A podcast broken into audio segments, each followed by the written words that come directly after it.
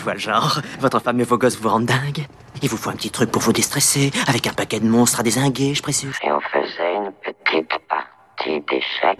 On dirait une sorte de jeu bizarroïde, tu as vu? Qu'est-ce qu'il y a d'écrit? Un jeu pour tous ceux qui espèrent laisser derrière eux leur univers Oh, c'est super cool C'est peut-être un jeu underground qui l'a développé? Drôle de jeu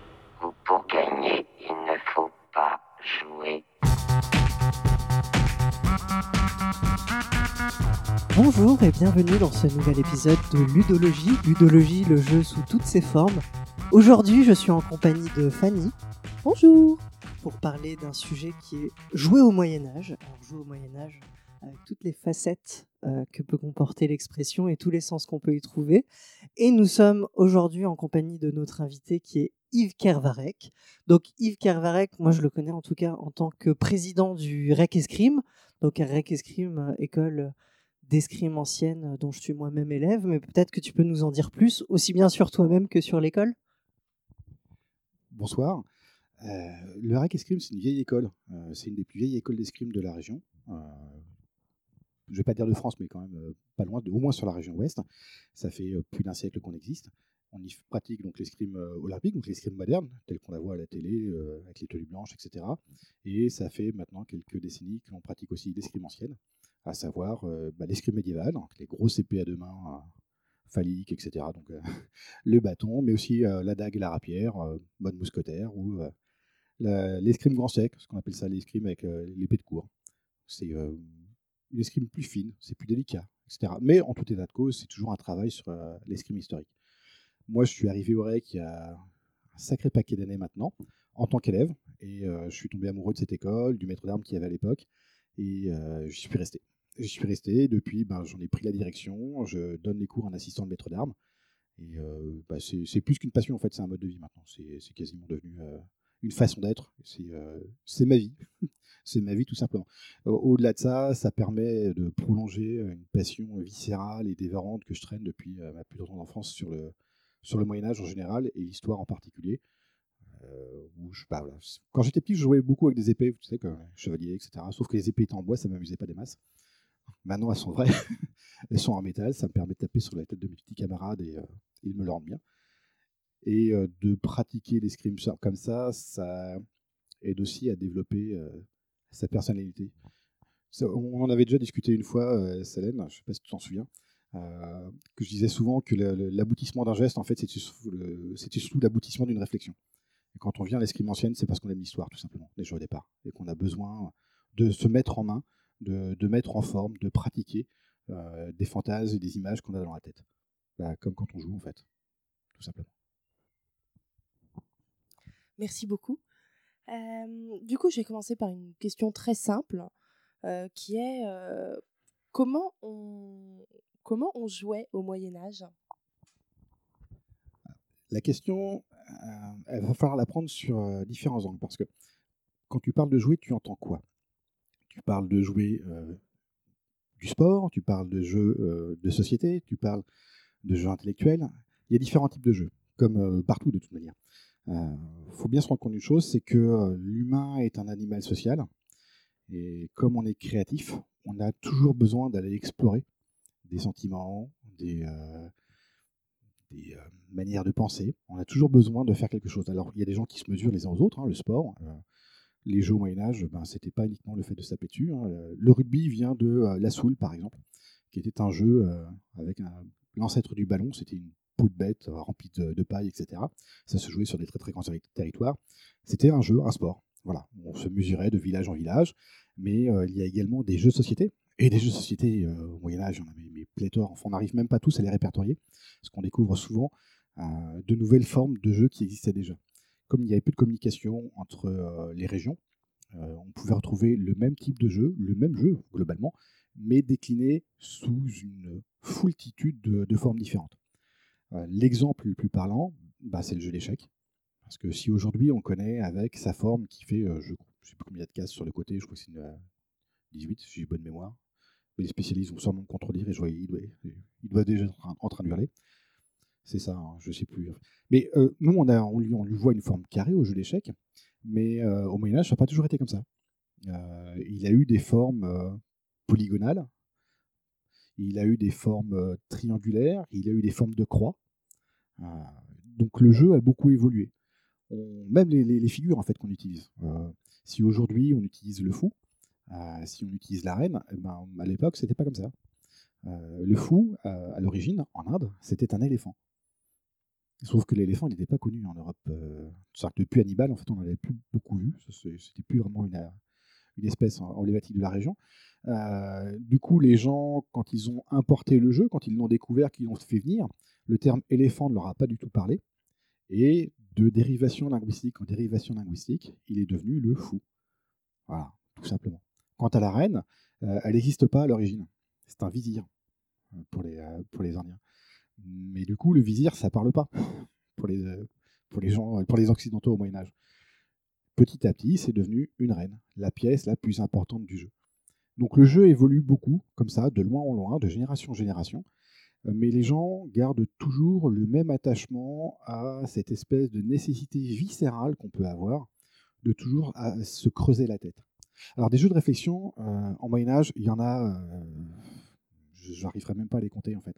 Euh, on retrouve beaucoup de jeux nordiques, surtout, euh, dans le genre, où les, joueurs vont se mesurer, un peu comme un jeu de Go, euh, avec des formes différentes, avec des pièces différentes, avec des moyens différents d'arriver à destination.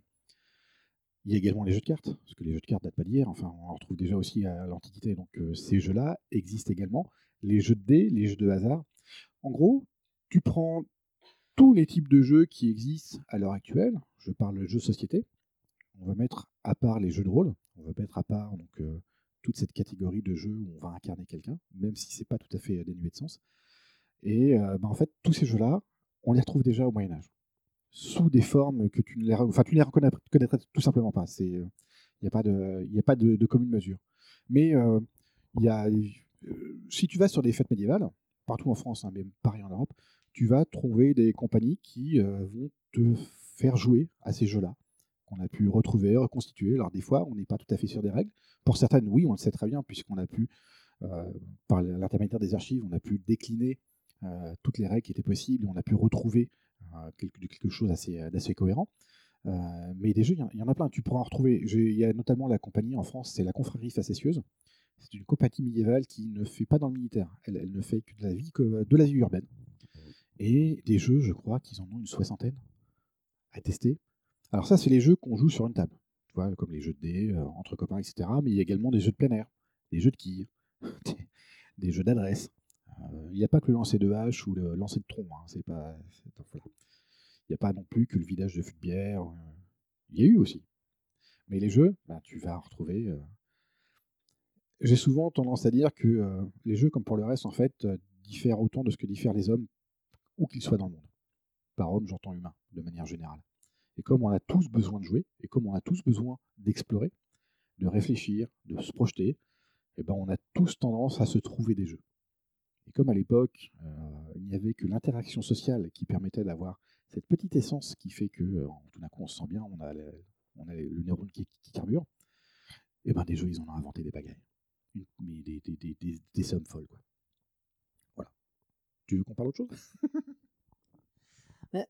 Je- J'avais entendu parler de, jeux en histoire dans un autre contexte. Alors, sans faire de digression sur une autre période, mais euh, c'était par exemple le contexte des jeux du cirque, où on parle de, de gladiateurs, on parle de gens qui se tapent dessus parfois à mort. Euh, Est-ce que. euh, et pourtant, aujourd'hui, on qualifierait plus ça de jeu dans la définition moderne du jeu. J'ai l'impression que l'enjeu est peut-être trop important et trop collé à ce qui se passe dans la réalité pour que.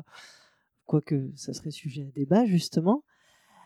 La question c'est est-ce que ces formes de jeu euh, subsistent au Moyen Âge Est-ce qu'on a des combats de gladiateurs euh, au Moyen Âge Euh, Et l'autre question, un peu le corollaire de ça, c'est est-ce qu'il y a d'autres formes aussi de, de à- dans la période médiévale qu'aujourd'hui on aurait du mal à qualifier de jeu? Pour la première partie de ta question, sur les gladiateurs, on a tous l'image donc des gladiateurs qui vont s'étriper euh, joyeusement. hein. Merci le cinéma américain. Donc euh, moi-même, je suis un gros fan du film, hein, Gladiateur. J'adore. C'est sanguignolant, euh, c'est grand spectacle, la musique est chouette, c'est truffé d'erreurs et d'anachronismes. Et la première des boulettes, c'est que ben non, ils s'entretuaient pas. Car, non, c'est pas possible. Euh, il faut voir le gladiateur comme un sportif de très haut niveau. Aujourd'hui, c'est quelqu'un qu'on enverra aux Jeux Olympiques. Et ça coûte cher. Tout simplement, c'est quelqu'un qui coûte cher. Alors, euh, première chose, déjà, ils sont tous végétariens. C'est un choix euh, diététique. Ils ne mangent jamais de viande. Ils ne mangent que des céréales, que des légumes, etc. Mais du coup, produire des légumes, euh, des légumineuses, produire des, des produits frais en plein hiver, ça coûte très cher. Donc c'est très compliqué. Il faut les entraîner, il faut les soigner, il faut les détendre, il faut les éduquer. Donc non, on ne va pas les envoyer se faire massacrer. Par contre, les jeux entre gladiateurs, c'est un jeu d'adresse. C'est un jeu de pari. Alors, c'est censé donner du spectacle, un peu comme euh, on, a, depuis quelques dizaines d'années euh, le catch. On sait plus ou moins quels sont les personnages qui vont se retrouver euh, les uns, en face des autres. Et le but, c'est de savoir quel est celui qui va être le plus adroit. Alors souvent, ils se blessent, hein, ça, arrive. Même s'ils ont des armes qui sont émoussées, etc., il arrive que les gens se blessent. Et la plupart du temps, quand il y a des mises à mort, c'est parce que la personne qui est blessée est trop blessée pour être soignée, ou parce qu'elle a fait une grosse boulette, genre elle a insulté euh, l'empereur, un truc comme ça. Donc les mises à mort sont plutôt rares. Pas inexistantes, mais plutôt rares. Donc déjà, cette première partie-là, c'est que le, jeu n'est pas aussi violent, aussi rustre qu'on a pu l'imaginer. Bien au contraire, c'était quelque chose de très civilisé, de très codifié. Et les Romains adoraient parier. C'était des parieurs fous. Euh, un peu comme les Anglais aujourd'hui, il y avait des paris, euh, surtout en fait. Et dès qu'il y avait des jeux, euh, c'était, la folie, des sommes folles s'échangeaient autour des arènes. Donc c'est pas tant le fait de voir des gens qui se massacrent ou pas, euh, c'est le fait d'assister à un spectacle dont on connaît plus ou moins les tenants et les aboutissants, mais dont l'issue est incertaine. Et ça, c'est l'essence même du jeu. Tu vas en fait dans les hippodromes, qu'est-ce que tu vas voir? Des gens qui vont parier sur des canassons. Ils connaissent tous les canassons. Après tout, un canasson, c'est je mets un canasson, il va courir très vite. Oui, mais tu ne sais pas lequel euh, va réussir à gagner. Et c'est cette petite, en fait, petite étincelle-là qui fait tout le sel de- du jeu. Aujourd'hui, comme hier, on n'a rien changé là-dessus. Euh, les Romains étaient exactement pareils. Et finalement, le côté euh, on se tape dessus, etc., ben, tu le retrouves, hein, les matchs de boxe, d'après toi, c'est quoi? Ben, C'est pareil. Euh, voilà. Les mecs, ils vont pas s'entretuer. hein. Même si tu prends des trucs très violents comme le MMA, par exemple, ou comme la boxe taille, non, les mecs, ils font ça de manière prudente. Il y a des règles qui sont très précises, c'est quelque chose de très codifié. Le but, c'est encore une fois que deux personnes, deux personnalités, deux images, deux concepts, en fait, s'affrontent devant tout le monde et tu vas parier dessus. Parce qu'au final, euh, le fait que ce soit euh, Rocky Balboa ou euh, Terminator qui gagne, on s'en fout un peu, quoi. C'est pas la, c'est pas la question. L'important, c'est le concept que tu vas coller sur le personnage qui va jouer. Et ça, tu le retrouves partout. Enfin, je veux dire, tu, il y a toujours le, le chevalier noir qui débarque au dernier moment dans le tournoi. Il y a toujours euh, le, héros masqué. Enfin voilà, il y, a, un personnage. Il y a toujours quelque chose qui te donne envie de jouer. Et c'est pas uniquement le factuel. Ce n'est pas uniquement la, la personne qui va aller se taper dessus, etc. Les Japonais, eux, c'est des fans de catch féminin. Voilà. Le catch masculin, ouais, ils aiment bien, mais pas plus que ça. Par contre, le catch féminin, ils, sont, ils en sont dingues. Pourquoi? Bah, c'est comme ça, c'est culturel. On rit et on joue comme on pense. Donc, ça, c'était pour la première partie de ta question. Faut m'arrêter hein, si je pars trop loin. pour le côté, euh, est-ce qu'on a retrouvé la même chose au Moyen-Âge Bah oui, on a retrouvé beaucoup. La plupart des luttes modernes qu'on utilise aujourd'hui euh, viennent, non pas directement, mais sont passées de l'Antiquité au, Moyen- au Moyen-Âge et à nos jours, en fait, quasiment en ligne droite. La lutte, euh, ben, elle n'a pas changé. Tu prends la lutte mongole, par exemple, elle existe depuis euh, la fin du Moyen-Âge, le 12e, 13e siècle, on va dire. Euh, je sais qu'elle est attestée au 14e, donc ça, ça c'est clair. Euh, la lutte turque est directement issue de la lutte mongole. Euh, la lutte bretonne est directement issue de la lutte grecque en passant par euh, le Moyen-Âge euh, pour arriver jusque chez nous. Donc ce genre de truc, on le retrouve tout le temps. On a toujours eu besoin, l'humanité a toujours eu besoin de se mesurer les uns aux autres. Alors c'est pas uniquement euh, des têtes brûlées ou des bas de plafond qui se jettent la tête les uns contre les autres pour voir qui, qui pisse le plus loin. Euh, le truc, c'est encore une fois de réussir à montrer tout ce que l'on peut faire, jusqu'où on peut aller. Ça, donne un exemple, en fait, aux gens, aux générations qui viennent après, qui montrent, voilà, on est capable factuellement de faire ça. C'est toi et moi, on fait de l'escrime. Euh, Aujourd'hui, peut-être que je suis meilleur que toi, mais peut-être que demain, toi-même, tu vas devenir encore meilleur et que tu réussiras à me battre. Et très bien, à la limite. C'est pas le fait que tu me battes ou pas. L'important, c'est que tu réussisses à progresser et que tu montres autour de toi que l'on peut progresser, que l'on peut devenir meilleur, que l'on puisse faire encore plus de choses avec son propre corps. C'est ça le, le- but- au final, intrinsèquement. Les formes que l'on utilise pour euh, réussir à, démontrer tout ça, ben, ma foi, euh, voilà, il y en a plein. Tu as les jeux de force. Voilà. Les jeux de force, ça existe aussi. Ça existait dans l'Antiquité, euh, ça existe encore de nos jours. Il n'y a pas que l'haltérophilie. Hein. On parlait de jeter de tronc tout à l'heure, mais euh, voilà, les, les jeux des Highlands, euh, l'épreuve reine, c'est le lancer de tronc d'arbre. Je kiffe trop ces jeux, moi. Ça m'éclate comme un fou. J'en ai rien à foutre du mec qui va soulever euh, 200 kilos l'épaule jetée, ça me fait pas kiffer. Par contre, de voir des mecs qui balancent des troncs de 4 mètres de long, qui leur font faire une pirouette, moi je trouve ça éclatant. Quoi. Pourquoi? Bah, Parce que moi ça me parle ça.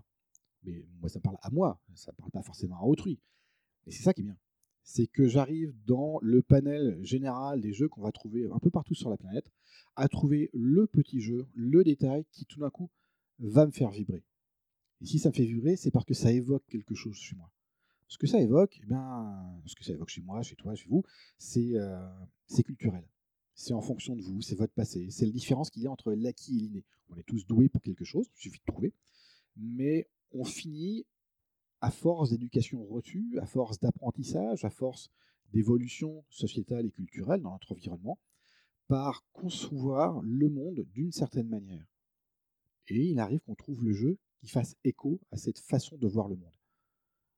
Et le jeu, c'est jamais que utiliser le monde qui nous entoure pour le faire ressembler à ce qu'on envoie, nous, à l'intérieur, dans l'intérieur de notre petit dedans. Alors, pour continuer ensuite, sur les jeux violents qu'on ne retrouverait pas aujourd'hui, euh, bah, il y a tout simplement les. euh, je te dirais bien les joutes médiévales, mais c'est pas vrai. Parce que j'ai des copains qui en font. c'est pas vrai. D'ailleurs, il y en a un qui s'est pris un coup de lance dans la tête il n'y a pas longtemps, tu verrais la photo. hein. Il y a la lance qui explose en fait sur le bord de son casque, il a, a le ventail qui se dégage sur le côté. Il a dû bien morfler. Ah, Mais euh, tu, veux, euh, tu veux regarder un truc bien bourrin, bien débile, euh, on se tape dessus comme des sourds bah, Regarde le Béour. Voilà. Le Béour, euh, c'est maintenant un sport relativement encadré, mais c'était juste une pratique en fait de combat euh, où on se tapait bah, comme des gros sourds, voilà, avec des grosses épées. euh. Alors, faut pas chercher l'escrime fine, hein. c'est pas c'est pas D'Artagnan, euh, c'est pas Nicolas Le Floch, euh, rien, à voir. Là, c'est plutôt euh, Conan le barbare, mais euh, sans le cerveau. voilà, déjà qu'il n'en avait pas beaucoup au départ. Et euh, tu regardes le Béour, les mecs, c'est du full contact, quoi, mais ils sont euh, caparaçonnés de pied en cap, enfin, ils ont des armures complètes, euh, et ils dessus, mais comme des brutes, quoi. C'est euh, c'est très mal vu en France, mais dans les pays de l'Est, ils en sont fans. A rien de plus kiffant que de regarder une équipe polonaise et une équipe russe se foutre sur la gueule. hein, tu t'assois dans ton fauteuil, tu prends ton popcorn et tu profites du spectacle. hein, parce que c'est haut en couleur. Et c'est super violent. C'est super violent, mais il y a très peu de blessés, parce qu'ils ont les protections qui vont bien. En fait, bah, c'est comme pour la boxe, tu vois. C'est comme pour tout ce genre de pratique. À partir du moment où il y a un jeu, une pratique physique, un contact, euh, on a ajouté avec le temps des éléments de protection pour que les participants ne soient pas meurtris, etc. Mais finalement, ce sont les mêmes types d'activités qu'on a retrouvées au Moyen Âge, dans l'Antiquité. Ça n'a pas changé. Alors, trouver des jeux qui aujourd'hui ne passeraient pas, eh ben, eh ben, tu sais quoi? Ça fait combien de temps? Ça va faire 30 ans que je suis dans le milieu. Eh ben, j'en ai pas trouvé. J'en ai pas trouvé. On a tout encore. L'archerie, euh, le tir, euh, les jeux d'adresse, euh, les luttes physiques. Euh, Hommes-femmes, hein, d'ailleurs. Les femmes aussi hein, faisaient de la lutte au Moyen-Âge. Ça, les gens savent peu, mais euh, ça existait quand même. Euh, je réponds à tes questions au fur et à mesure. Je vois que tu l'as. En fait, tu vois ma feuille, c'est pour ça. Oui, je sais. Euh, Sous mes faux airs, de, comme ça, avec mes petites lunettes de bigleux, tu parles. Mais, euh, euh, qu'est-ce que je disais? Toi, tu m'as perturbé maintenant. Oui, le jeu, en fait, n'a pas beaucoup changé en soi. Les formes ont évolué. Oui, mais notre société a évolué aussi. que les formes évoluent avec la société et le temps, c'est juste normal. Il n'y a rien d'extraordinaire à ça. Ça fait partie de l'évolution. Et ça, ça se retrouve partout. hein. Je veux dire, les Mongols aussi pratiquent la lutte différemment qu'ils la pratiquaient au XVe siècle. La lutte turque euh, a légèrement évolué. Elle est davantage codifiée. Euh, D'ailleurs, si vous ne connaissez pas la lutte turque et la lutte mongole, franchement, je vous invite à aller voir ça sur YouTube. C'est vraiment particulier. Parce que euh, on a souvent la vanne tu aimes les films de gladiateurs, tu aimes les hommes en ouin avec de l'huile? Eh ben, regarde là, en fait la lutte mongole parce que les mecs ils se, ils se prennent des douches d'huile en fait avant de, avant de, avant de lutter. quoi. Parce que ça glisse justement et c'est tout, tout le sel du truc, c'est de réussir à faire de la lutte, à faire des prises, des projections, alors que tu n'as aucun moyen de tenir ton partenaire à part lui choper la ceinture. Quoi. Et je vous laisse voir la gueule de la ceinture et du quel but parce que ça vaut le détour. Quand même. Mais du coup, je vais revenir sur, euh, un peu sur la notion de, culture, de société, parce que euh, la société moyenâgeuse est empreinte de religion. En France, c'est principalement la religion catholique, chrétienne, puis catholique. Et en fait, je me dis, quel... est-ce que tu sais quel regard euh, l'Église pouvait porter sur la question? Parce que euh, les jeux, le rapport au corps, c'est c'est quand même quelque chose qui, qui passe plus du côté euh, diable que Dieu. Voilà, le, le rapport de jeu et religion au Moyen Âge. Ben, t'as tout dit. Question suivante. Il n'y a pas grand-chose à dire. Euh, L'Église a toujours été contre ce qui était plaisant, joyeux, amusant, etc. En fait, tu prends toute la vie, en fait, toutes les facettes de la vie, tu retires tout ce qui est bien, et voilà, ça c'est le catholicisme. Ok, on schématise beaucoup, mais euh, dans les jeux, il y a du hasard. L'Église est contre les jeux de hasard. Dans les jeux, il y a du pari. L'Église est contre les paris. Dans les jeux, il y a la lutte, donc des corps, etc. L'Église est contre les corps. Qu'est-ce que tu veux que je te dise? Est-ce qu'il y a des jeux approuvés par l'Église des, jeux qui, seraient, euh, je ne sais pas, on a mis Jésus dedans ou quelque chose comme ça euh? Alors oui et non. Disons qu'il y a eu une certaine tolérance. Enfin, disons que les évêques se masquaient un œil et regardaient ailleurs euh, pour certains jeux de cartes. À partir du moment où il n'y a pas de jeu d'argent. Le tarot date de très loin. Le tarot finalement remonte à l'Antiquité et il a survécu au Moyen Âge. Et puis plein de jeux de cartes en fait ont, évolué. Et comme c'était un jeu qui n'était pas trop marqué socialement, trop marqué religieusement, bon, euh, voilà il y a eu des, euh, nobles qui étaient très acharnés au, au jeu de cartes, et puis, euh, enfin, il n'y a qu'à voir comment la cour de- du roi de France jouait aux cartes sous, Louis XIV, sous Louis XVI. ces trucs-là sont passés. Mais globalement, non, les jeux et l'église, non, ça va pas avec. Tout simplement, ça va pas avec. Les seuls moments où ça va aller avec, euh, c'est pour euh, ce qui ne relève plus du jeu, mais de la compétition, du coup, les tournois. Et les tournois, c'est quelque chose de particulier. Euh, si vous voulez, je vous en parle de, succinctement, mais ce qu'on voit, l'image qu'on a aujourd'hui du tournoi, c'est les deux cavaliers, la lice, euh, la rambarde au milieu, ils se jettent l'un sur l'autre, etc. Ça, c'est la phase finale en fait de l'histoire des tournois. Euh, c'est le début de la phase finale, s'entend.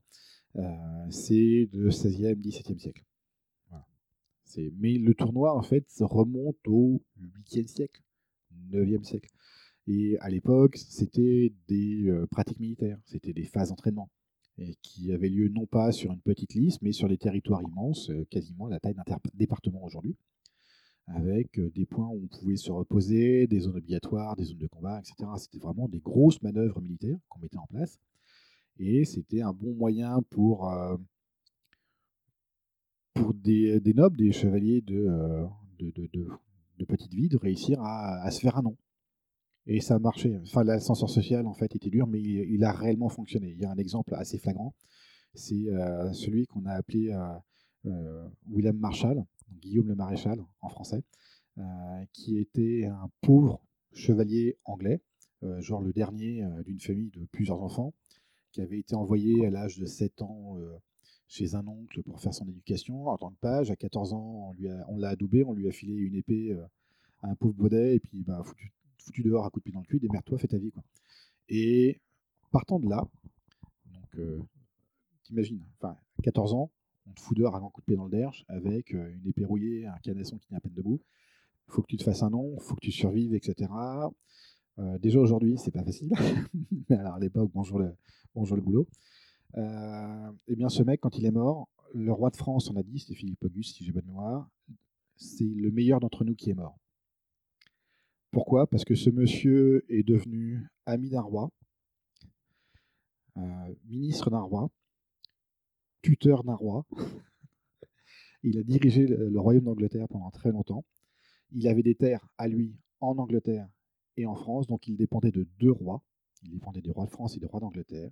Et à aucun moment, il n'a mis son honneur en défaut, en dépit de tout ce qu'il a fait, alors qu'il a mené des guerres depuis l'Angleterre contre la France, etc.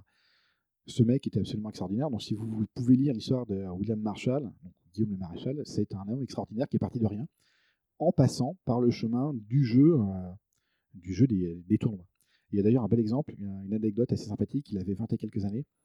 Euh, il avait tellement bataillé, il, avait, il avait tellement connu de mec qu'à la fin de la journée, pour lui retirer son home, on a dû faire venir le forgeron pour qu'il détorde le home pour qu'il puisse le retirer. Parce qu'il avait pris tellement de coups sur la tronche que le home en fait était quasiment encastré dans son crâne. Voilà. Tu parles de trucs violents. euh, oui, il y en a eu, hein, comme partout. Donc voilà. Donc il y a que dire que ces, euh, pratiques-là, euh, qui sont en fait qui vont de pair avec la, monarchie, avec la féo- féodalité, qui ont reçu le, blanc-seing de l'Église. Euh, sinon, pour tout le reste, bah non, on va pas autoriser les gens à être heureux. Et puis après, ils vont se mettre à penser par eux-mêmes aussi. Il faut pas déconner. C'est quoi ces histoires? Tu as parlé d'ascenseur social. Moi, ça m'envoie une autre question qui est plus par rapport justement à la classe sociale et euh, a-t-on le droit de jouer et qui a le droit de jouer ou qui a accès à quel jeu? Parce que j'imagine que, euh, bah, alors c'est une version aussi très très naïve, hein, mais j'imagine que les tournois de chevalerie c'est réservé à une certaine élite de personnes et que euh, même si euh, il y a des nobles riches, il y a des nobles pauvres, j'imagine qu'il faut être au minimum noble pour participer à ce genre de, de, divertissement. J'imagine qu'il faut être un homme. Euh, j'imagine qu'il faut avoir la bonne couleur de peau. Euh, Enfin, il y a plein de questions qui peuvent apparaître euh, autour de telles pratiques. Et à, que- à quel moment est-ce que ces règles sont transgressées aussi? Là, ça va être plus compliqué. Ça va être plus compliqué parce qu'il est difficile d'avoir des traces sur certains détails. Qui pouvait jouer à quoi? En fait, quasiment tout le monde. Tout le monde jouait. Mais alors vraiment tout le monde. hein. Il n'y a pas de. Il n'y a guère que les prélats, la classe ecclésiastique, qui avait interdiction de jouer. Mais euh, comme on l'a dit tout à l'heure, voilà, c'est euh, des catholiques. euh, à partir du moment où c'est plaisant, ils n'ont pas le droit. Bon, dans les faits, il se murmure que certains auraient eu des comportements euh, un peu limites par rapport à leur, à leur règlement, et puis ils ont, qu'ils ont fait des trucs à côté, euh, en termes de jeu, en termes de fréquentation sociale ou intime, etc. Bon, voilà. C'est humain, bêtement humain. Euh, maintenant, tous les jeux étaient accessibles quasiment à tout, euh, par tout le monde, en fait, euh, quelle que soit la classe sociale. hein. Depuis le roi de France euh, qui met bien les jeux. c'est le premier mari de d'Anne de Bretagne qui est mort en allant à la salle de jeu de paume. Hein. J'aurais bien aimé dire qu'il était bas de plafond, mais la porte était encore plus basse que lui. Donc il s'est mangé le linteau de la porte. il, en est mort. c'est une anecdote, c'est vrai, c'est absolument vrai. Et il allait à une salle de jeu de paume. Voilà. Bêtement, c'est le jeu de paume, c'était bah, quelque chose de très pratiqué. Un sport essentiellement urbain, puisqu'il faut avoir l'emplacement pour le faire. Donc effectivement, il y a certaines activités, certains jeux qui sont entre guillemets réservés à une classe sociale, parce qu'il faut simplement avoir les moyens de pouvoir la pratiquer. Et par moyens, c'est pas uniquement les espaces de jeu, mais c'est aussi le temps de jeu, parce que ça, c'est très important. Mais ne va pas croire que euh, les serfs n'avaient pas le droit de jouer, c'est pas vrai, bien au contraire. Euh, donc, en- globalement, il y a une grande mixité, euh, aussi bien de classe que de genre, euh, en ce qui concerne le jeu. De fait, il y a des jeux qui sont, entre guillemets, réservés, non pas par choix d'exclusion, mais parce que ben, faut, avoir les prérequis. Euh, mais paradoxalement, les tournois n'en font pas nécessairement partie. Alors, globalement, un tournoi, oui, c'est surtout pour des nobles. Mais tu peux être un pauvre piéton, etc. Si tu sais te battre et que tu montres que tu peux le faire, euh, bah, tu peux tenter ta chance, après tout. Pourquoi pas Et tu peux effectivement gagner, tu peux réussir. Tu peux euh, sortir de là avec les honneurs et euh, voire même te faire adouber. Ouf, l'ascenseur social. Tu le vois, le, truc comme ça c'est pas interdit, hein, c'est pas impossible. Il y a une grande, grande variété de, euh, de chemins possibles dans l'existence au Moyen Âge, beaucoup plus limite qu'il y en a maintenant. Euh, pour ce qui est de se battre, alors des femmes chevaliers, ben oui, il y en a. Alors, J'hésite à dire chevalière parce qu'on pense tout de suite à des bagues. Chevaleresse, ouais, c'est. euh, Mais ça me. Je sais pas, c'est bon. Moi, c'est juste moi, ça sonne mal à l'oreille, alors que bon. Mais euh, et puis je ne sais pas comment on l'utilisait à l'époque. C'est euh, Sophie Cassaigne-Brouquet qui a fait un livre qui s'appelle Chevaleresse, qui est historienne. C'est pour ça que c'est une référence que j'employais à ce moment-là. balèze, je la note. Euh, tu me donneras les références parce que je voulais lire celui-là. Et euh, mais donc du coup, euh, oui, il y en a eu. Peu, oui, mais il y en a eu. Sur les tournois, ah, là, ça va être plus compliqué à dire. Parce que là, il faudrait éplucher en fait les rôles de tournoi pour savoir. Et là, c'est du travail de recherche universitaire. Donc, je dis pas qu'il y en a eu systématiquement, mais je dis pas non plus qu'il n'y en a pas eu. Je pense qu'il y en a eu. Maintenant, il faudra retrouver les traces. Voilà, c'est plus compliqué. Pour ce qui est des personnes de couleur, euh, là encore, on a une autre difficulté. C'est que qui dit personne de couleur, en général, on dit un noir. Mais il n'y a pas que des noirs, en fait. Il faut voir que euh, Charles Martel, 732, etc., euh, à la cour euh, des rois de France, il y a eu des ambassades musulmanes. hein, euh, voilà. Euh, pourquoi est-ce qu'ils n'auraient pas le droit de jouer? Puis d'après toi, le jeu d'échecs, on l'a fait venir par où? Bah, On l'a fait venir par les États euh, latins d'Orient. hein. Euh, tu sais, les, croisades, des trucs comme ça. Ils sont partis, il y a quelques-uns, faire une grande balade, euh, prendre des vacances euh, là-bas. Ils se sont fait botter le cul. Euh, mais des jeux, il y en a eu beaucoup. Des interactions, il y en a eu beaucoup. Et il y a eu pas mal de, euh, de mixité euh, dans les, euh, de gènes suite, suite aux croisades. Alors, dire qu'il y a forcément euh, de grands noirs comme dans Robin des Bois euh, qui viennent dans les tournois, ça, encore une fois, je ne sais pas. Là aussi, il faudrait éplucher les rôles de tournoi euh, systématiquement pour réussir à relever ce genre de détails. Mais il n'y a rien qui l'interdit. Globalement, il n'y a aucune règle dans les jeux de tournoi qui disent que si tu es noir, tu n'as pas le droit de jouer. Tout simplement. Et euh, là, c'est plus la pression sociale, si tu veux, qui va jouer, euh, plus que les règles du jeu. Donc en fait, on sort du cadre du jeu, strictement, euh, parlé, pour parler juste de la société, des modes de pensée. C'est assez particulier. Après, on peut arguer dessus, on peut beaucoup, beaucoup tergiverser, mais globalement, en termes de jeu, non, il n'y a pas d'interdiction, il n'y a rien qui, euh, rien qui s'y mette. Pour revenir à l'escrime, c'est un jeu pour toi? Tu sais comment s'appelaient les premiers maîtres, les premiers maîtres d'armes qui ont ouvert boutique? Euh, C'était sous Charles. euh, oh putain, j'arriverai plus J'ai toujours un problème avec les, avec les noms des rois, les dates. Euh, à Paris, euh, les premiers maîtres d'armes étaient appelés des maîtres à danser et de jeux d'escrime et de jeux d'espée. Voilà. Ça répond à ta question? Voilà. Euh, globalement, oui, c'est un jeu. Euh, c'est un jeu, mais comme pour beaucoup de choses, on parle de jeu d'adresse, on parle à partir du moment où tu vas t'affronter, tu vas essayer, tu vas, tu vas pas mourir. Quand tu es à la salle d'armes, bah, c'est un jeu. Systématiquement, c'est un jeu et c'est euh, valable pour, pour le karaté, c'est valable pour la boxe, c'est valable pour tout un tas de choses. Enfin, à partir du moment où tu es à l'entraînement, ouais, ça relève d'un jeu. Ça relève d'un jeu parce que c'est un plaisir. Ça relève d'un jeu parce que ça te divertit de ton quotidien. Ça relève du jeu parce que c'est un prolongement de ton intellect. C'est un prolongement de ta réflexion. Je t'avais déjà fait cette réflexion, j'avais dû la dire aussi tout à l'heure. C'est que la fin du geste en escrime, c'est l'aboutissement d'une réflexion. Le jeu, c'est quel que soit le jeu, hein. même la boxe en fait, il y a beaucoup de tactique dans la boxe, hein, il y a beaucoup de réflexion. Euh, ben, il y a de la pensée derrière. Il y a forcément de l'intellect. Et à partir du moment où tu en es à ce niveau-là, ben oui, ça relève d'un jeu. C'est un plaisir. C'est un plaisir intellectuel, un plaisir physique. Mais le plaisir physique tout seul, sans l'intellect, finalement, ça porte pas très loin. Donc oui, l'escrime, c'est un jeu.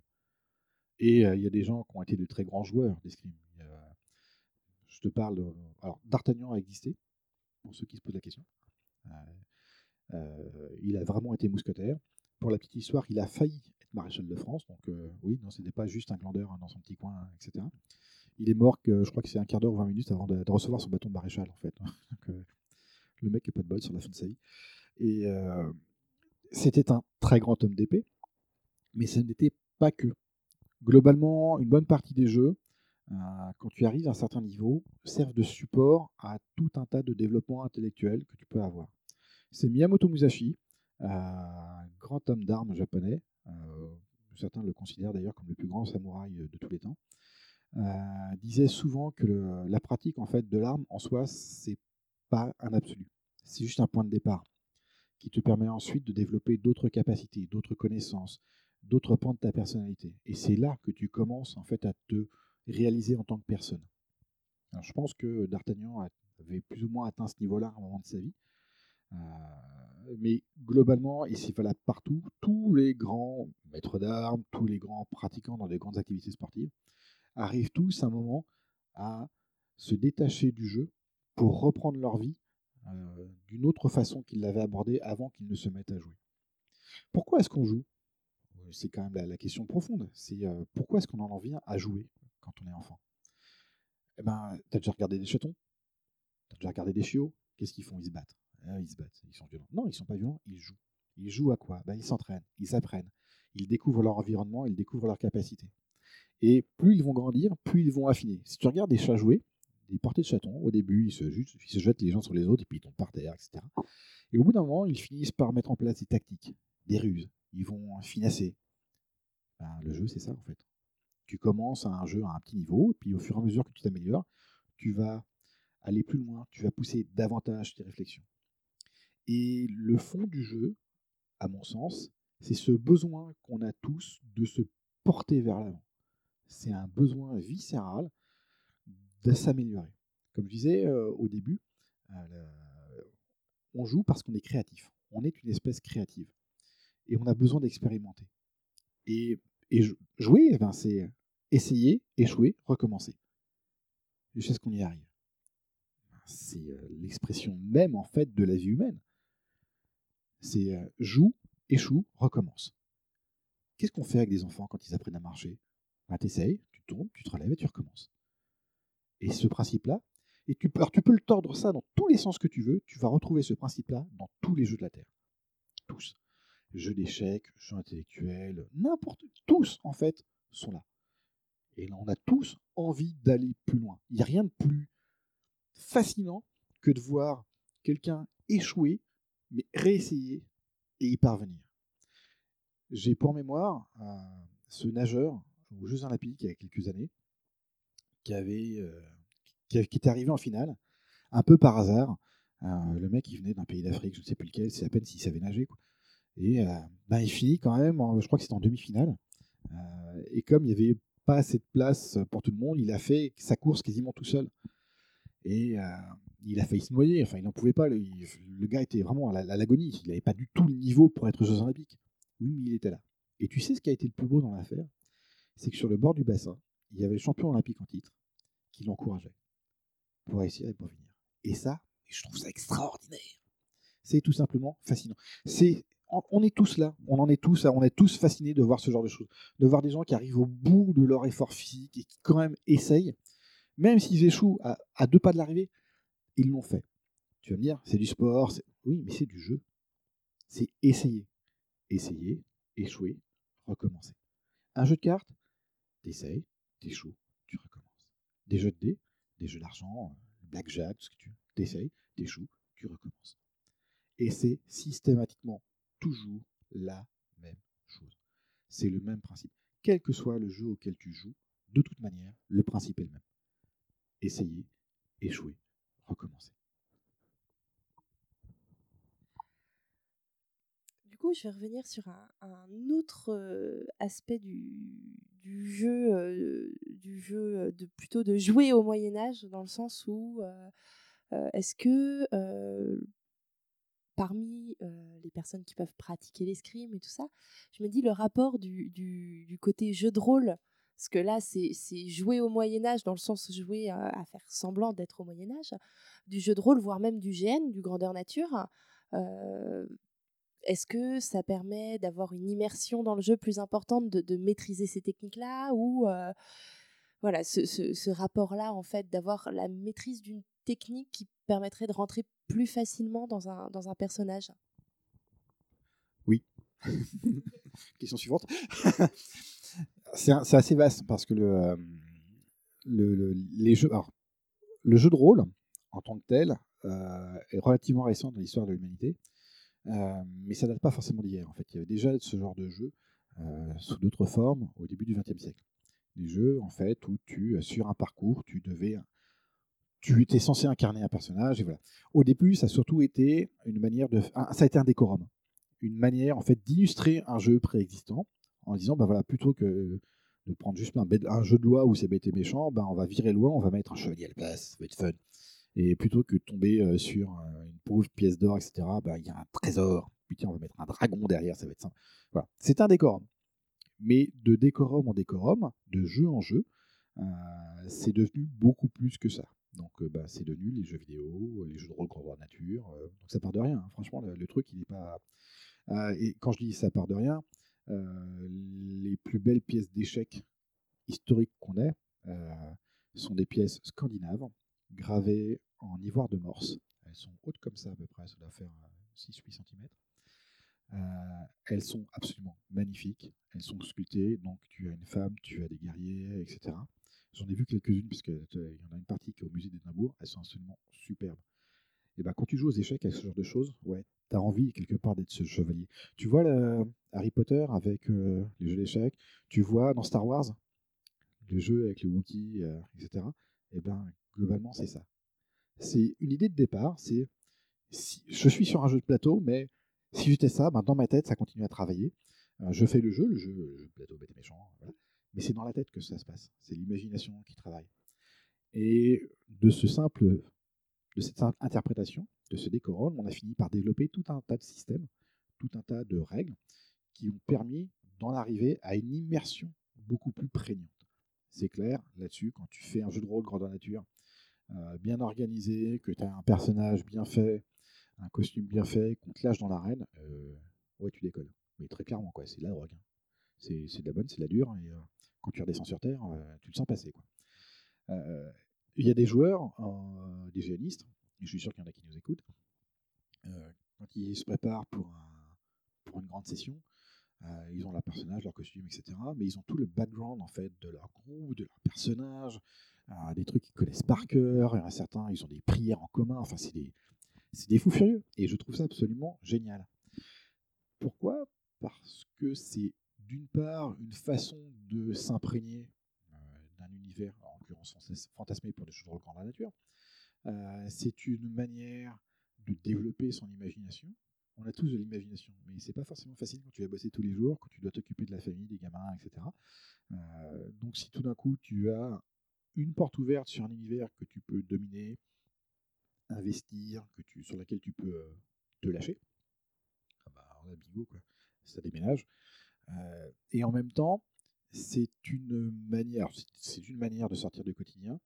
C'est aussi une façon d'approfondir ce petit besoin qu'on a tous de, se raconter des histoires.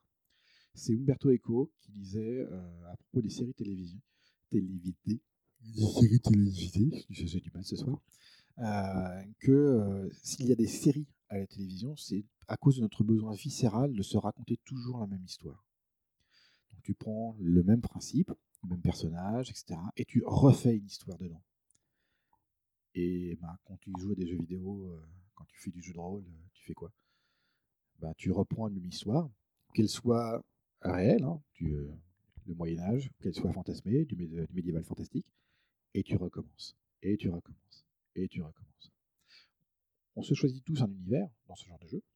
Alors certains, ça va être donc euh, du médiéval, d'autres du medfan, du fantastique, du, euh, ça peut être de l'anticipation, etc. Euh, ça, c'est juste le support. Le propos pour nous tous, c'est de refaire encore et encore et encore la même histoire. Même si à chaque fois tu changes les détails, mais c'est globalement la même histoire. L'histoire, dans le sens, c'est un décor, un décor qui te parle. Pour ceux qui ont des enfants, des petits-enfants, vous avez pu remarquer que quand ils sont tout jeunes, 3-4 ans, ils veulent toujours, même avant, ils veulent toujours entendre la même histoire. Genre le même dessin animé, vont le regarder 40 fois. Euh, la même histoire, ils vont la demander 200 fois, etc. Il va la raconter tous les soirs. Et euh, ben en fait, c'est ça. C'est entièrement ça. C'est exactement le même principe. Et ce truc-là a été décrypté par Bettelheim. Euh, il avait expliqué dans la psychanalyse des contes de fées, accrochez-vous, hein, que quand on raconte une histoire comme ça à un enfant et qu'il demande de la répéter, il ne faut surtout rien y changer. Il faut la dire exactement de la même manière qu'on l'a dit la fois précédente. Et recommencer, et recommencer. Pourquoi? Parce que le gamin connaît l'histoire, mais il a besoin d'entendre la façon dont on va les dire. Et quel est le truc qui va lui parler? Quel est le détail qui va l'accrocher? Qui va faire qu'il va avoir besoin de la réécouter? Eh bien ça, tu ne le sauras jamais. Mais toi-même, si on te faisait réécouter, si tes parents te racontaient à nouveau les histoires qu'ils te racontaient, je pense que ça ne te parlerait pas. Et puis tu n'arriverais même pas. Mais peut-être que, avec un peu de bol, tu diras Ah ouais, ça, ce passage-là. Et ce passage-là, tu pourrais te le raconter des dizaines et des dizaines de fois de la même manière. C'est comme une drogue. C'est une Madeleine de Proust. Quelque chose comme ça. Alors, Bettelheim disait que c'est les enfants trouvaient là-dedans une force, une inquiétude, un moyen en fait de contrer une peur, de commencer à s'approprier les peurs. Et ça sert à ça, les contes de fées. Hein. Ça sert en fait à apprendre aux enfants à dominer leur peur. Donc il faut raconter des contes de fées aux enfants, surtout quand il y a plein d'horreur dedans. En fait, c'est fait voir. Et qu'est-ce qu'on fait quand on joue à des jeux vidéo? Qu'est-ce qu'on fait quand on joue à, des, jeux de rôle? On se raconte systématiquement la même histoire, encore et encore et encore. Et c'est ça qui nous plaît. Alors à chaque fois, on dit oui, on va changer le scénar, etc. Oui, on change le scénar. Oui, le personnage évolue. Mais le décor reste le même. Et c'est ce décor-là qui nous parle. On ne fait qu'évoluer dans un décor qui nous parle. On ne fait que se déplacer, moralement, pour les jeux de plateau, euh, dans la nature quand c'est un GN, dans un décor qui nous parle à nous. Et la raison pour laquelle il nous parle, eh ben, pour la plupart d'entre nous, on ne le saura jamais. Tout ce qu'on sait, c'est que ça a fait triper. Moi, tu peux m'envoyer euh, au bord de la plage, tu peux me proposer un voyage aux Antilles, etc. Je n'en ai rien à foutre. Euh, tu peux me proposer d'aller à Las Vegas, mais je m'en tape le cul par terre. par contre, tu me proposes un château fort tout complet, tout fermé pour moi tout seul pour un week-end, c'est où est-ce que je signe pourquoi? Ben, J'en sais rien, je, ne sais pas. Moi, voilà, un château fort, ça me fait triper, puis c'est tout. Euh, quand j'étais petit, on me proposait d'aller à la fête foraine ou aller à la plage. Euh, non, il n'y a pas un château à visiter à la place. Pourquoi? Ben, J'en sais rien. Parce que les châteaux, moi, ça me faisait triper. Bon, ça fait toujours triper aujourd'hui. Je suis un grand enfant. Euh, donc, tu me proposes un jeu dans un château fort? Ouais. Ouais, ça va m'éclater. Ouais, je m'y sens bien. Pourquoi? Ben, j'en sais rien comme mon fils, quand je lui racontais des histoires, qui me demandait sempiternellement de lui raconter la même histoire de la même manière, comme quand euh, je suis euh, sur mon PC à faire un jeu. Euh, alors ça peut être Far Cry, ça peut être Fallout, ça peut être n'importe quoi, mais ça me parle. Il y a un truc qui me parle dans ce jeu-là, donc je joue encore et encore et encore. De la même manière que j'ai des potes, ben, c'est toujours le même jeu qu'ils font tous les mois, toutes les semaines, tous les ans depuis des années. Alors ça peut être Cats, ça peut être euh, les chants du, euh, de l'os, ça peut... mais voilà, il y a des gens euh, qui leur parlent de Cats, ils sont, ils sont en transe. Ce jeu-là les fait triper. Pourquoi? Ben, Je suis sûr que sur leur demande, ils vont trouver des tas de raisons. Mais la vraie, la bonne, celle qui vraiment les pousse à ce jeu-là, on ne saura jamais. Pour revenir sur plusieurs de tes réponses de tout à l'heure, donc tu as commencé à nous dire que dans le jeu, il y avait un besoin de se mesurer aux autres. Et après, tu nous as parlé euh, d'un besoin d'apprentissage, puis de se raconter la même histoire. Euh, il y, a quelque chose qui me parle beaucoup dans ce que tu as dit, c'est que euh, les, approches de jeu au Moyen Âge dont tu nous as parlé sont beaucoup, mais je pense que ça c'est un biais aussi de, de narration qu'on a par rapport au jeu, à nos façons de voir le jeu. Euh, mais sont beaucoup avec des paradigmes qui sont compétitifs. C'est-à-dire que euh, on n'a jusqu'ici pas évoqué euh, les formes les plus coopératives du jeu qu'on pourrait. alors aujourd'hui, ça pourrait être des chasses au trésor, ça pourrait être des des escape games. ça, enfin, il y a tout un, tout un tas de formes coopératives qui se développent de plus en plus là maintenant au XXIe siècle. Euh, est-ce que c'est une vraie nouveauté? Est-ce qu'au Moyen Âge, on avait des formes de jeu coopératives? Ou est-ce que c'est un impensé? Je pense que surtout, c'est un piège intellectuel. Parce que euh, les jeux coopératifs n'en sont pas. La phase de coopération, ce n'est qu'un élément du jeu qui reste en tout état de cause une compétition. Toujours. Alors ça, tu peux le tourner dans tous les sens autant que tu veux. Euh, tu vas te mesurer à quelque chose. À toi, peut-être, à d'autres, au besoin, ou simplement à un principe, à un concept. Quand tu joues sur un ordinateur, quand tu joues un jeu vidéo, tu ne te mesures pas en fait à tes potes. tu peux jouer tout seul, tu te mesures à l'ordinateur. Mais tu te mesures toujours à quelque chose. quand tu fais un escape game, le but c'est de sortir. Donc tu te mesures au créateur du jeu. Tu te mesures à celui qui a mis en place l'énigme. La question c'est est-ce qu'il va être plus malin que toi ou est-ce que tu vas réussir à être plus malin que lui? Voilà. Donc les jeux coopératifs, en fait, ça c'est euh, non. On peut pas dire que. euh, le concept même de jeu coopératif, c'est un non-sens. Parce que la coopération n'est qu'une phase du jeu. Qui, lui, en tout état de cause, reste toujours une notion de compétition. Alors, ça peut être contre soi-même. hein. Tu joues au solitaire, euh, comme son nom l'indique, euh, c'est solitaire. Voilà. Donc tu te mesures à toi-même. Le but, c'est d'y arriver. Mais tu peux être mesuré euh, face à. Tu peux te mesurer à autrui. Et ça vaut aussi pour l'extrême. Enfin, c'est toujours la même chose. Et tu joues, tu perds, tu, recommences. Tu t'es mesuré à quelqu'un, tu as perdu. Mais en fait, c'est surtout par rapport à toi que tu t'es mesuré. C'est toi que tu as mis en fait sur, la- sur la balance. C'est pas l'autre. L'autre, il est comme il est. C'est pas de savoir si tu vas être meilleur que lui. Ah, en fait, si, c'est ça en fait.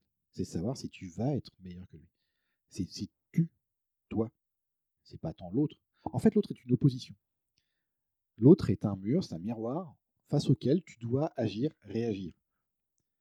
Et euh, ce miroir, bah, il peut renvoyer l'image de quelqu'un d'autre, mais la plupart du temps, bah, c'est toi. Toi que ça concerne. Alors, pour revenir à l'histoire du Moyen-Âge, est-ce qu'il y a des jeux coopératifs? Euh, Des jeux d'équipe, oui. On a eu. Je parlais de la Soul tout à l'heure. Euh, mais des tournois aussi. En fait, il y a eu des tournois en équipe. Euh, la notion de jeu coopératif tel que nous, on la conçoit aujourd'hui, je n'ai pas connaissance de jeux de ce type-là au Moyen-Âge. Il faut voir une chose, c'est que euh, pour en arriver à un mode de jeu tel que les escape games, par exemple, euh, il faut une évolution sociale, culturelle assez marquée. Il faut, se rendre compte euh, du volume, de la difficulté, de la nécessité d'évolution de l'humanité qui est nécessaire pour en arriver à avoir le loisir de mettre en place ce genre d'activité qui n'a pas d'autre but que de divertir. Je disais il y a quelques années à un copain, euh, il faut voir toute l'évolution du monde qu'il doit y avoir pour se permettre d'être assis en terrasse, de boire un café et de regarder passer les gens. Il en faut quand même de l'évolution pour en avoir, pour avoir cette liberté, pour avoir ce choix, cette possibilité de s'accorder du temps à autre chose que la nécessité de survie, la nécessité de procréer, la nécessité de construire. C'est pas un, moment inutile en fait. Jouer un escape game, c'est pas absurde. Ça permet toi de te faire travailler. J'ai des collègues au bureau, euh, ils sont gentils. On va dire qu'ils sont gentils quoi. Et euh, ils n'ont pas inventé le fil à couper l'eau chaude quoi. Voilà. c'est des collègues qui sont vraiment sympas. Mais globalement, culturellement, euh, tu sens qu'il y a des vigues. Et puis, ben, ils ont découvert les escape games et euh, ils sont à fond dedans. Et ça les fait kiffer, ça les, euh, ça les éclate de voir, hein, de se raconter les parties, d'essayer de comprendre comment le truc a été tourné, de voir où est-ce qu'ils ont merdé, etc. Il y a une petite étincelle dans leurs yeux quand ils en parlent. Pourquoi? Parce que ça les fait progresser. Et ça les éclate. Voilà. Tiens, ça les fait progresser. En fait, eux-mêmes, toi, ils se sont mesurés eux-mêmes et ils recommencent. Voilà, c'est.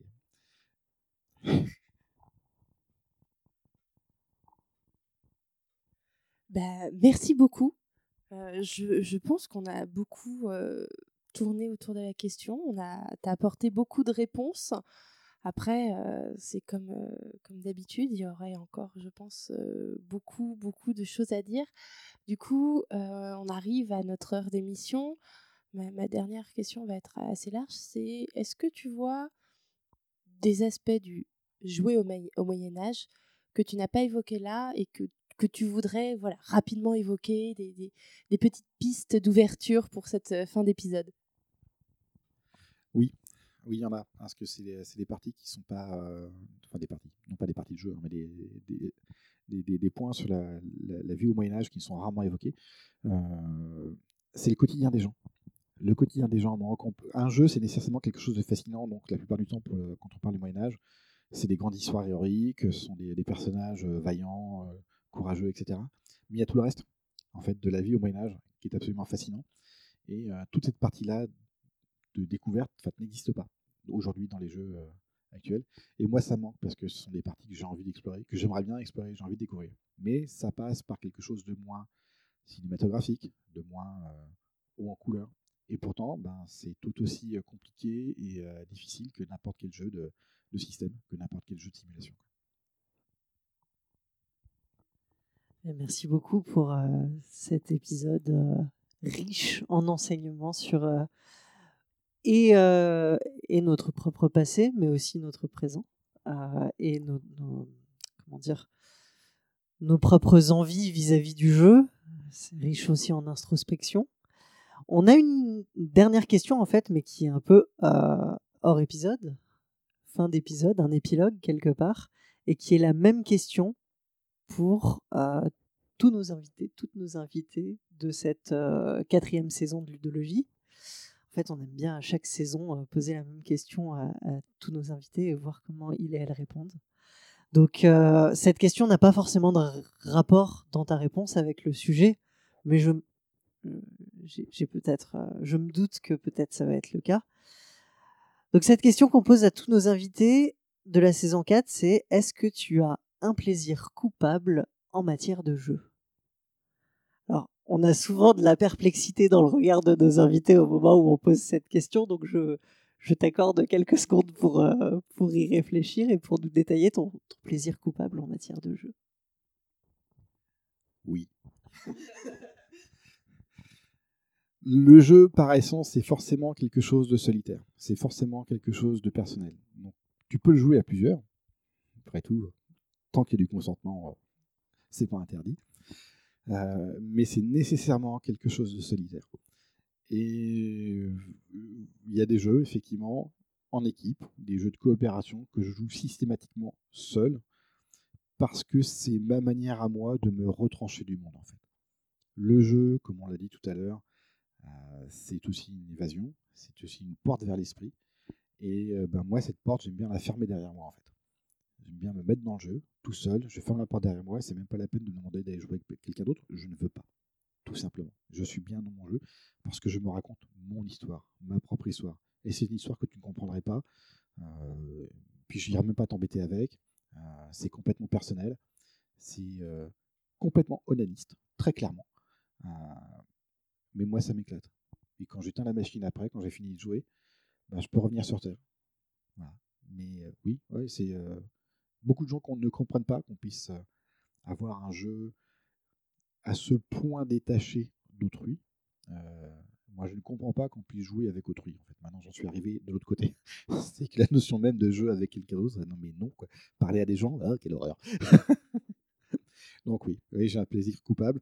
Et bah, c'est les, jeux de rôle sur, PC. Et voilà. Donc oui, il y en a certains, je, rejoue encore, hein. toujours Hitman et, est-ce que j'aime bien tuer les gens tout seul dans mon coin? Ben, merci beaucoup pour cette réponse pleine de franchise et pour euh, tout cet épisode qu'il y avait derrière. Et en attendant, nous, ben, on va rendre, euh, rendre l'antenne et couper le micro. Et on vous remercie de nous avoir euh, suivis pour cet épisode. On vous donne rendez-vous dans deux semaines pour un nouvel épisode de Ludologie. Et en attendant, ben, jouez, jouez au Moyen-Âge, faites semblant aussi, jouez aux chevaliers, aux joutes.